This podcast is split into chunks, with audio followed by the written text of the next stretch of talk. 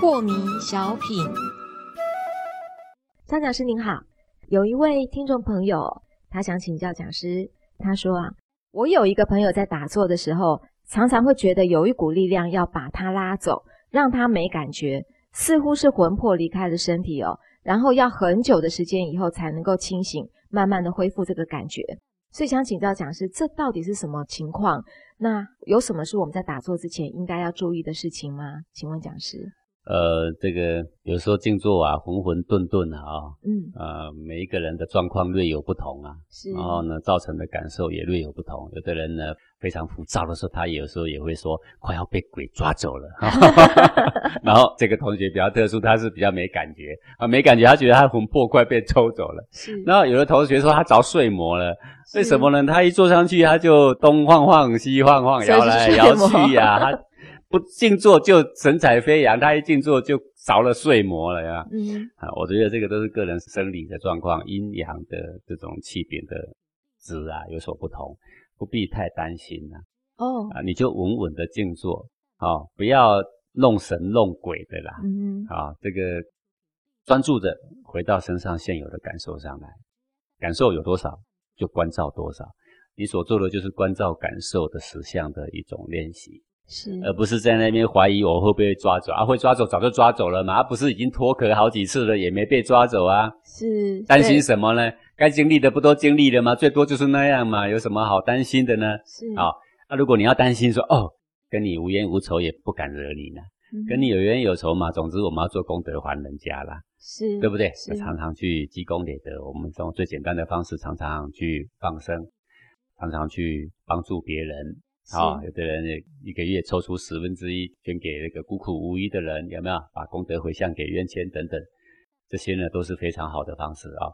那你说静坐前我要注意什么？静坐前清净身心啊，把杂物通通办完了，啊，然后呢，清净的地方再开始入座，就这样而已，没有什么再特殊的什么仪式了，不要想太多。不要想太多。可是讲师，你刚刚讲了，就是一个清净的地方，所以我在静坐的时候，我可以说我今天到哪边旅游，然后我觉得这个地方不错，我就一个大石头就坐在上面开始打坐，可以吗？也可以啊，但是不要想东想西啦，就是想说待会石头下有没有一只小鬼啦什么的啦，想太多啦。是哦，那当然有的人就说哦，那我。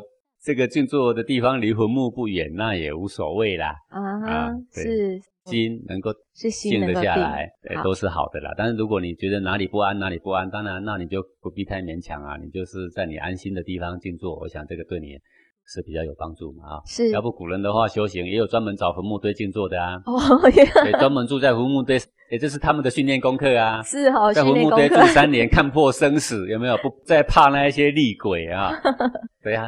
然后过去的修行人，只要稍微呃有一点根气了，老师傅就会明天早上就给他召见的时候，老师傅手上提着半袋米呀，米，然后就递给他，要做什么？说你可以进到深山里面去了，就半袋米，然后人就到深山里只有半袋米，什么都没有，哎，这半袋米就是要吃个几天而已啦，嗯，这几天保证你不会饿死，再下去你要自己想办法，吃野食，采野菜。啊，就像现在大陆的终南山也有很多这样的修行人呐，嗯都是一开始年轻跟着师傅啊，然后呢，师傅看他，哎，一定要突破他的这个内心的枷锁嘛，啊，才能够突飞猛进嘛，然后就叫他到深山里了。现在的这种深山野地啊，也还充斥着不少这类似的修行人呐。讲师，所以我们要突飞猛进，真的要用这样的做法吗？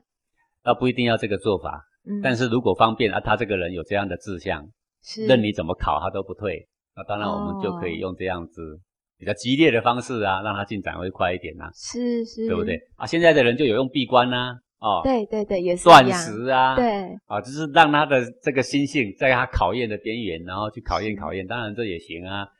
在王天然，我们惯用的就是行禅了。这样说来讲，是你给我们用行禅的方法是呃温柔很多，比较有建设性 的，比较接近生活。因为我的主见就是。修行不能离开生活了啊！是的，修行也不是不吃饭嘛，嗯，对不对？不吃饭，那也只是说在这个不吃饭过程中，把身体的毒素排一排，是哦。然后呢，我们的那个好吃的那个习性会一直上来。对，大略也就是如此而已啦。对，所以不管用什么样的方法，其实就是在讲心性这件事情哦。对呀，啊，达摩的话就叫他挑水嘛。挑水，挑来没用就浇掉也没关系嘛，再下去挑，挑到山上来用，是啊，各种折磨土地的方法，反正都是为了历练他的心性。对，为了历练心性。谢谢讲师。